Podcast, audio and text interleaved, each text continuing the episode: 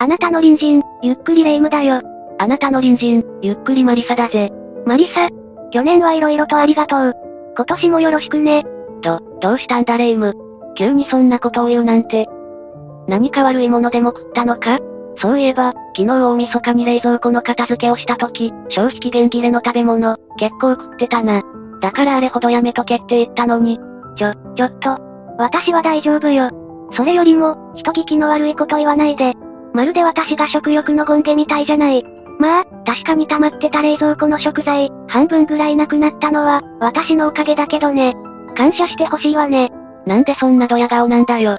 そもそもレイムが買いすぎたもので、冷蔵庫が溢れてただけだろ。自業自得だ。そもそもなんで去年の感謝を伝えただけで、そこまで言われないとダメなのよ。マリサは私のこと、なんだと思ってるの？ごめんごめん。まあ確かに食欲の権下とか、七つの大罪の退職、もしくは大だとか、そういった人類を超越した頂上の存在だと思うぜ。え、そ、そう？ふふ、人類を超越した、頂上の存在だなんて。なんだか照れるわね。マリサもようやく、私の素晴らしさに気づいたのね。でもどうせ七つの大罪なら、色欲で、セクシーなお姉さんも悪くないわね。そ、そうか、レイムが喜んでくれたなら、まあそれでいいや。ところでまたお前、うまい棒を買ったのか？まさに退職だな。うるさいわね。いいでしょ。また親父さんがスーパーチャットで、私にお小遣いくれたのよ。これで年が越せたわ。ありがとう。結局自分だけかよ。まったくお前ってやつは。うん？なんだこれ。それはマリサの分よ。な、なんと、今回は、マリサにもうまい棒があるの。えー、っと、なんだっけ、奇特？あ、そうそう、奇特な人がマリサを指名して、スーパーチャットでお小遣いをくれたのよ。だから今回はマリサにもうまい棒があるの。感謝しなさい。私に。なんでレイムになんだよ。そのくれた人にお礼を言うべきだろ。うまい棒を買ってきたのは私よ。まずは私にお礼を言いなさいマリサ。へいへい、ありがとさん。で、お小遣いくれた人は誰なんだ？えー、っと、ムートンさんって人よ。彼？彼女にもお礼言っときなさい。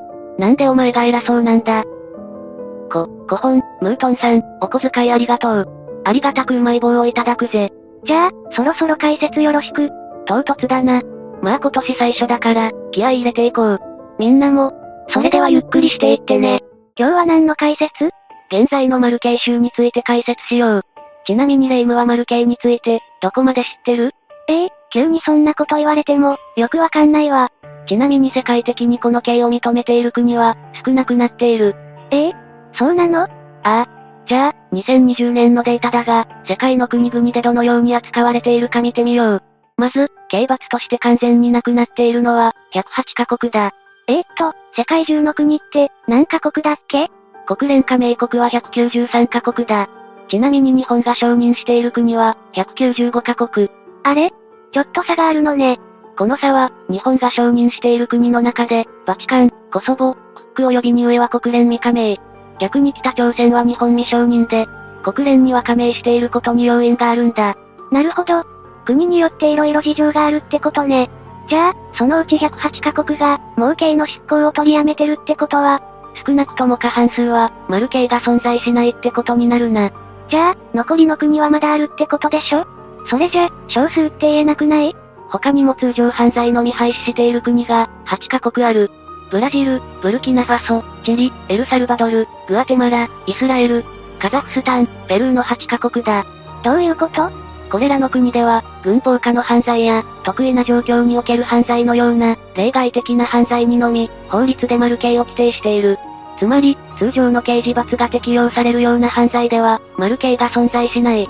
さらに、事実上の廃止国とされている国もある。これは28カ国あるんだ。事実上の廃止国？マル人のような通常犯罪に対して、マル刑制度を尊知しているが、過去10年間に執行されておらず、マル刑執行をしない政策、または確立した慣例を持っていると思われる国だ。あと、マル刑を適用しないという、国際的な公約をしている国も含まれる。つまり法律上、事実上のマル刑の廃止国は144カ国。残りの約50カ国がマル刑が残されているんだ。紛争なのね。って、さっきからマル刑って表現が気になるんだけど、なんとかならないの ?YouTube 様は動画上でマル刑と連呼すると、色々と都合が悪いんだ。怒られてしまう。なんだかガキデカみたいね。また古いネタありがとう。そろそろ視聴者のみんなに歳がバレるぞ。うるさいわね。確かに連載は1974年からだけど、アニメ化は1989年よ。そんなに古くないわ。そうは言っても34年前だ。昭和は遠くなりにけりだな。ふふ、連載は確かに昭和だけど、アニメ化は平成よ。1989年1月7日で昭和は終了。アニメは1989年10月からだから、平成のアニメよ。明日使えない雑学をありがとう。ほぼ誤差の範囲だろ。それにしてもレイムは、よくそんなくだらないこと覚えてるな。それこそマルケイよ。坊主を取るな。脱線しすぎだ。話を戻すぜ。そして、先進国と呼ばれる国の中で、マルケイが残されている国は、日本と米国、韓国のみなんだ。しかも米国では、州法で廃止されているところも多い。そうなんだ。うん？あれ？中国はマルケイあるんじゃないの？ああ、それは、中国は先進国、つまり OECD の枠組みに入っておらず、先進国のくくりにはならないからなんだ。ええ？中国って先進国じゃないの？まあ、このあたりはいろいろと、国際情勢も関係している。ちなみにインドやブラジル、インドネシアも、OECD 加盟国じゃない。パートナー国扱いなんだ。いろいろあるのね。ちなみにレイム、マルケイの実際の執行人数が一番多い国、どこだと思う？え？えそれはやっぱり黒電話の国、北朝鮮じゃないの？ガキデカバリにやってそうよね。ガキデカ引っ張るなそんなに好きなのか？で、結局どこなの？中国だと言われている。言われている？中国や北朝鮮、ベトナムなどは非公開なんだ。他にも公表していない国もある。公表している国ではイランが最多で、314件。さらにエジプト83件。サウジアラビア65件だ。中国はどれぐらいなのかしら？一説には、数千件と言われている。だが実際にはブラックボックスで、実情はわかっていないんだ。そう考えると恐ろしいわね。法律の運用も怪しいし、冤罪とかも多そうよね。そうだな。その時の政府の意向が反映されて刑が決まるような国では、邪魔な人間を容赦なく消すことができる。そう考えると非常に恐ろしい。まあ日本では、そういった運用はされにくそうだし、そう考えるとまあ、マル系はあっていいのかもね。日本ではレイムと同じように、マル系に対する容認をしている人たちの割合が、8割と高い。これは、内閣府の5年に一度の世論調査の結果だが、マル系が必要と考える理由としては、被害者や家族の気持ちが収まらない。凶悪犯罪は命をもって償うべきだ。凶悪犯を生かしておくと、同じ罪を犯す危険がある。この順に多かったんだ。まあ、気持ちはよくわかるわね。逆に廃止すべきとの考えは9%ぐらいで、その廃止を求める理由は、裁判に誤りがあったら取り返しがつかない、が多くなっている。また、生かして罪の償いをさせた方が良い、というものも多かったんだ。確かに冤罪の場合、取り返しがつかないわよね。でも、生かして罪の償いをさせることって、そもそも丸刑になるような人間に、罪を償うことなんてできるのかしら？まあ、いろいろな考え方があるからな。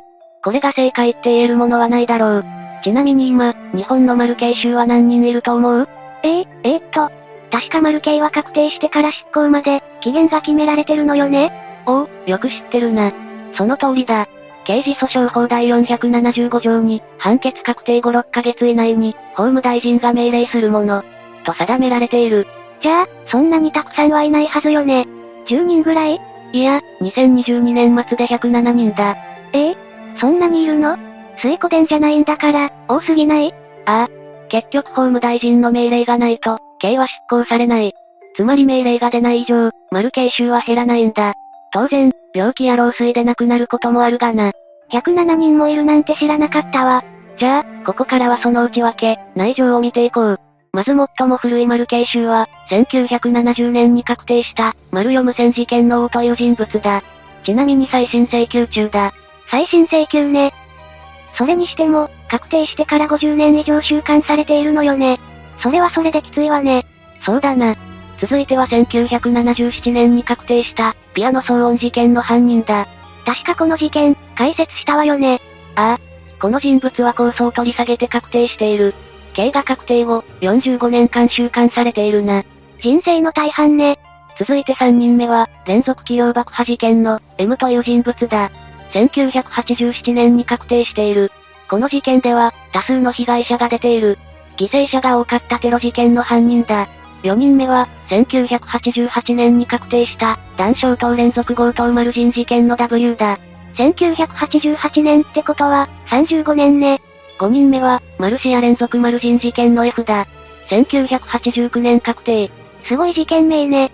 しかもマルシアのマルシアって、ゴルゴなの ?6 人目は、熊本市府丸人事件の刑、1990年確定。この人物は無罪を主張している。冤罪の可能性はあるの？自白の強要の疑惑、狂気の証拠の問題もあるようだが、再審請求はいずれも、却下されているな。7人目は、市原良心丸外事件だ。1990年に確定している。8人目に行こう。この事件は有名だな。連合赤軍事件の坂口だ。1993年確定。連合赤軍ね。山岳ベース事件、浅間山荘事件、すごく有名な事件よね。9人目は、北海道超爆破事件の大森だ。1994年に確定している。10人目は、山中湖連続丸人事件の愛。1995年に確定。2000年までに確定している人が、10人もいるのね。ちょっと驚きだわ。いやいや、まだまだいるんだぜ。11人目は、大阪不動産会社連続丸人事件。山野だ。1996年確定。1997年は2人いる。福岡内祭一家4人丸外事件の大城。京都大阪連続強盗丸人事件の神宮だ。これで12、13人目だな。まだ2000年にならないのね。ああ。次は1998年の4人。14人目は、富山長野、連続女性誘拐丸人事件の M。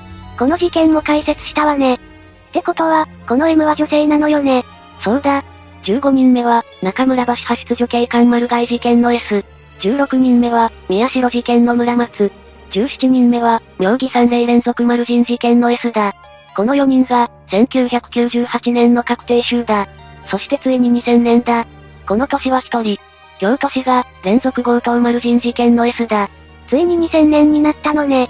でも、それでも23年前ってことだし、刑が確定したってことだから、事件自体はそれ以上前ってことよねそうなるな。じゃあ、被害者の遺族は、そのままずっと、執行を待ち続けてるってことよね。それって、複雑よね。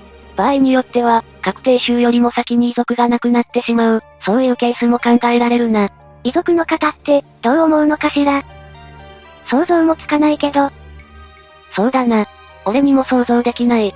それだけにコメントは控えるぜ。続けていくぜ。2002年の確定集は3人。19、20人目は同じ事件の犯人だ。騙しパチンコ店強盗丸人事件の C と H だ。同じ事件で二人って初めてね。そうだな。だが、まあいいか。さらに21人目は、川口バラバラ丸人事件の Y だ。2004年は同じく3人。22人目は、警察庁広域重要指定、121号事件。別名、日本外国人、集団連続強盗丸人事件の W だ。23人目は、福岡連続強盗丸人事件。24人目は、フィリピン人に女性丸外事件。それぞれ K と M だ。2005年は4人。25人目の、同級生連続丸人事件の M。そして2004年の確定集の仲間である、警察庁広域重要指定、121号事件の M だ。裁判の判決の出たタイミングだから、ずれてるのね。それにしても名前がアルファベットだから、よくわからないわね。わかった。それじゃ基本的には、事件名のみの説明にしようか。有名事件は別途話そう。お願いね。2005年の残りの二人は、27人目の、仙台老夫婦丸外事件と、28人目の、大阪愛犬家連続丸人事件だ。そして2006年は6人と多い。29人目は、右翼幹部ら二人丸外事件。30人目、古美術商ら二人丸外事件。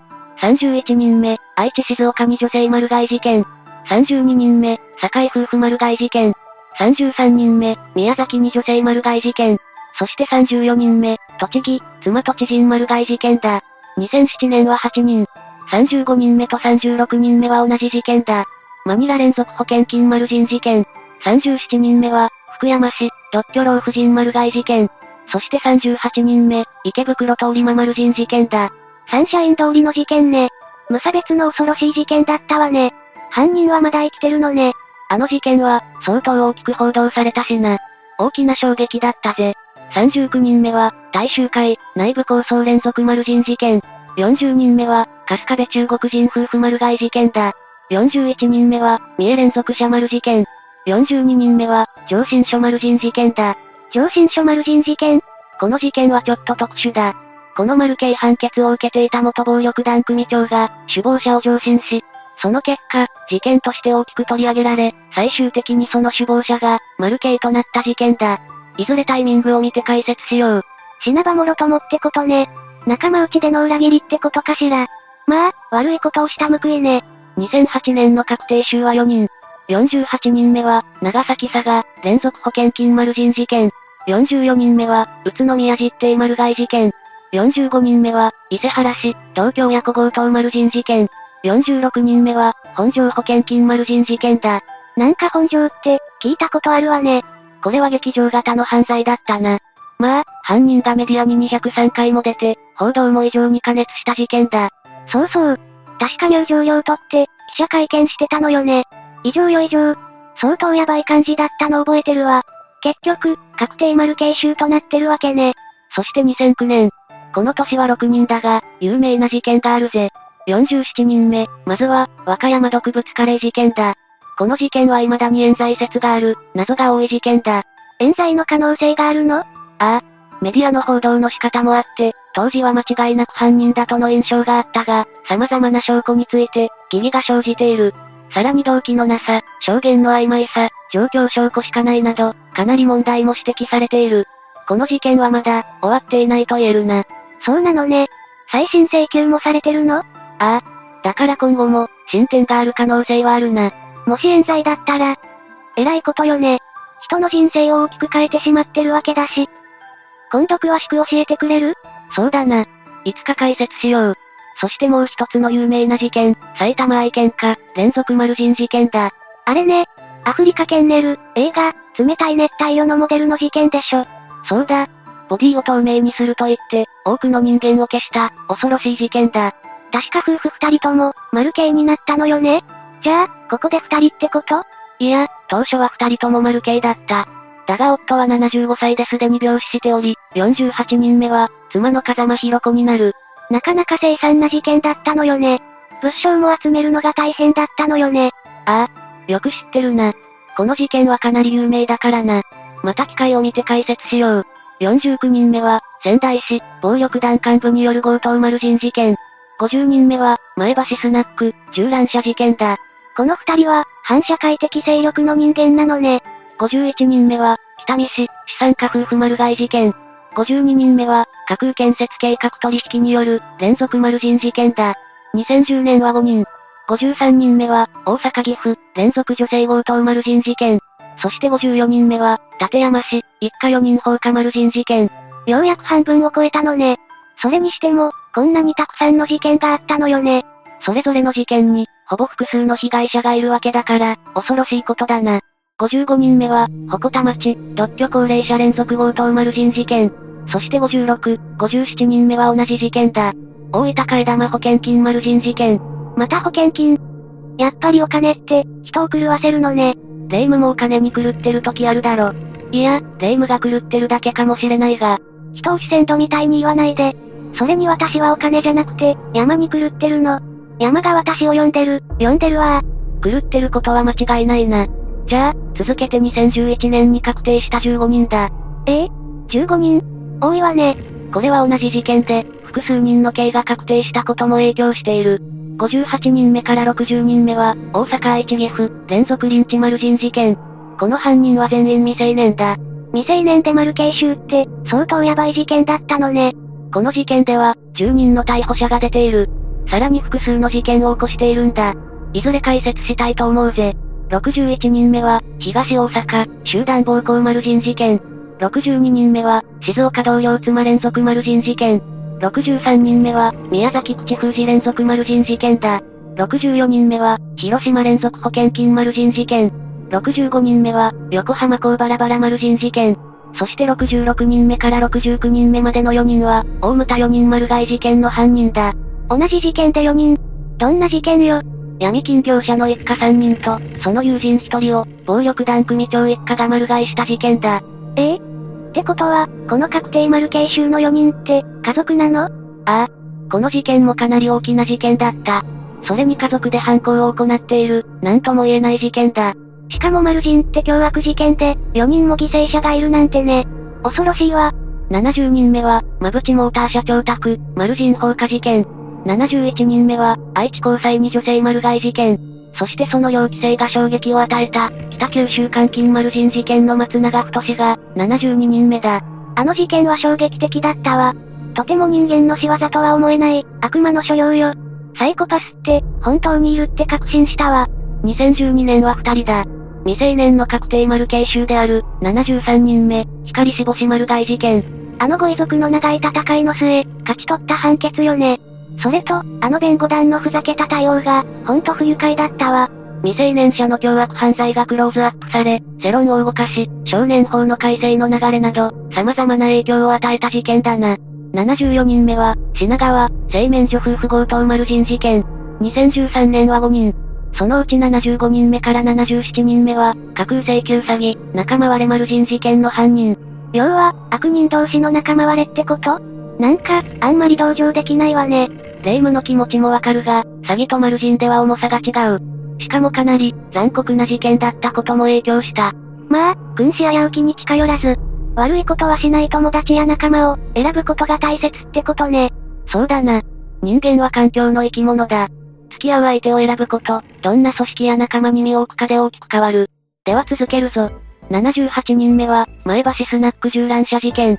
79人目は、姫路に女性丸買い事件だ。そして2014年、80人目は、大阪、個室ビデオ店放火事件だ。この事件は、多くの被害者が出たのよね。ああ、この事件も解説したな。さらに81人目は、元厚生事務次官宅、連続襲撃事件だ。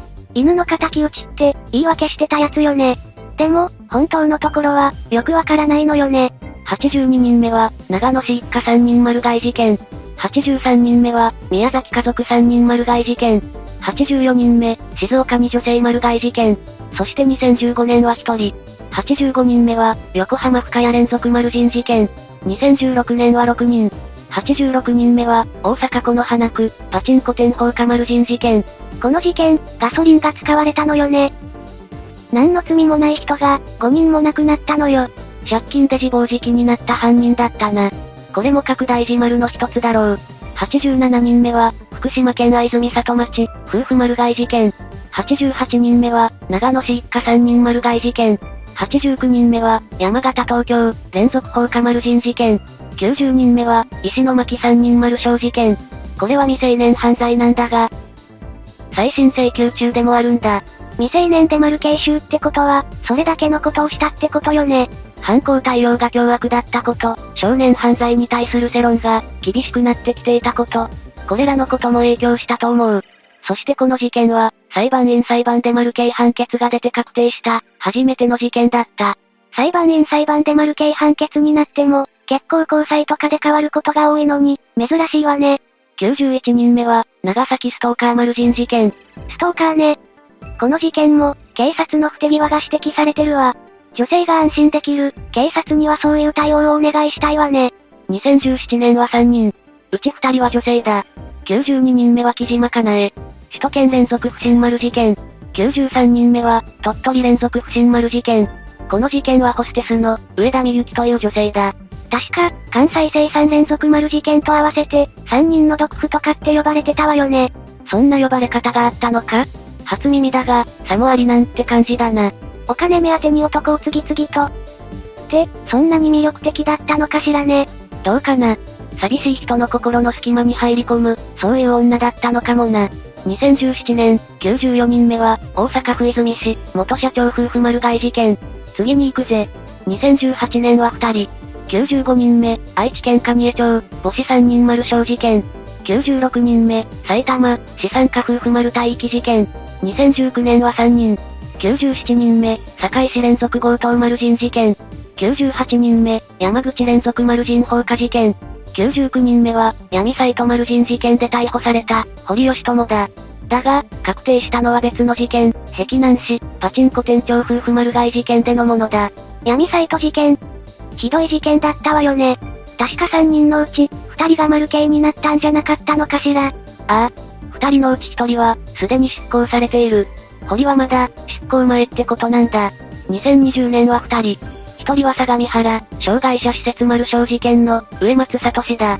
あ、あのよくわからない、自分勝手な理屈で襲撃した男よね。確か大麻などの薬物乱用、半グレとかとの付き合いもあったらしいじゃない。この事件の犠牲者は19人。負傷者は26人だ。ひどすぎるわ。なんでこんなことができるのかしら。まったくだな。明らかに異常な思想、思考と認知だと思うぜ。続いて101人目だ。前橋市連続強盗丸小事件。そして2021年の2人だ。102人目は、ザマク人丸街事件。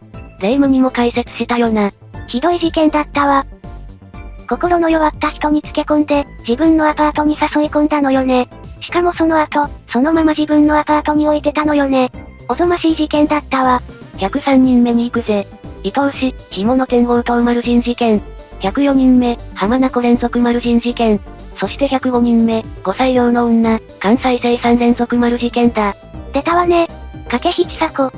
映画は面白かったけど、事件としては金目当ての、恐ろしい事件よね。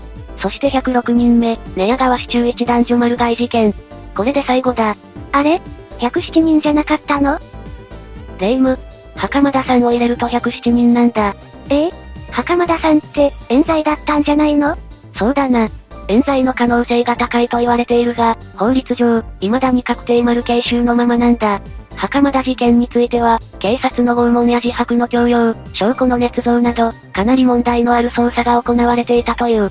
問題のある捜査で有罪になったなら、再審請求でもう一度やり直せばいいじゃない。霊夢の言う通りだと俺も思う。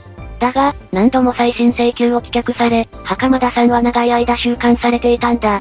残念なことに、48年もの間収監されていたんだ。じゃあ、どうして解放されたの？多くの人が支援してきたことで、相当程度無罪の可能性が高いと、裁判所が判断したことで、ようやく解放されたんだ。そうなのね。よかったじゃない。そう簡単な話ではないんだ。無罪を訴え続けた袴田さんは、長い年月を経て、ようやく解放はされたものの、その長期間の拘禁状態から、精神的にも肉体的にも、大きなダメージを負っていた。しかも、刑の執行を停止されているだけで、無罪になったわけではないんだ。そんな、霊夢、もし袴田さんの刑が執行されていたら、取り返しがつかなかったと思わないか？そうね。そう考えると、人の命を人が判断するって、恐ろしいことよね。そうだ。丸刑が必要、不要、いろいろな考えがあるだろうが、やはり人間は間違う以上、取り返しがつかない丸刑というものは、慎重に議論されるべきだろうな。確かにね。でも最近では防犯カメラとか、DNA 鑑定とか、いろいろと証拠が確実になってるんでしょ？冤罪とか考えにくいんじゃないの？そうかな？痴漢冤罪の話もある。絶対ということは言えないぜ。むむむ。まあ、今年は始まったばかりだ。これからも一緒に事件や事故について、考えていこうぜ。そうね。視聴者のみんなも、今年も一年よろしくね。去年は本当にいつも見てくれてありがとう。それにしても正月早々、重たいテーマをぶち込んできたわね。どうやって締めればいいのよ。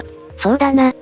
霊夢が鏡餅を買い忘れて、二人で重なって、鏡餅風に記念撮影したことを話せばいいんじゃないか？ちょ、やめてよ。正月早々恥ずかしいでしょ。それはこっちのセリフだ。あ、あと、おとそとして用意してた日本酒、一升瓶ごと空にしたこととかか？あ、あれね。めっちゃうまかったから、ごくごく飲んじゃったわ。また買っといてくれる？ふざけんな。あれはとっておきだったんだぞ。14代本丸、あれを一日で飲みやがって。まあ、済んだことはしょうがないじゃない。また今度買っといてよ。ぐぬぬ。まあいい、霊夢の給料から天引きしとくからな。ええそ、それは。マリサからのお年玉ってことで、ねえ、ねえ。片付けまで俺にさせて何言ってるんだ。しかも大晦日にからにしやがって。おとそなしだったろ。しくしく。まあいい、説教はまた後だ。みんな、今年もよろしくな。今日も見てくれてありがとう。しくしく。ありがとう。正月から泣くんじゃない。視聴者のみんなの隣にも、残念ながら、勝手に一生瓶を空にする隣人になってしまった人間が、住んでいるかもしれない。私みたいなのんべいな隣人かもしれないわ。もし、そんな厄介な隣人を知ってる人がいたら、ぜひ教えてね。じゃあ、次回までのお別れだ。それまで皆が、飲みすぎることなく、無事に過ごしていることを祈ってるぜ。それじゃ、正月太りにも気をつけて、次回も私たちの隣人として、ゆっくりしていってね。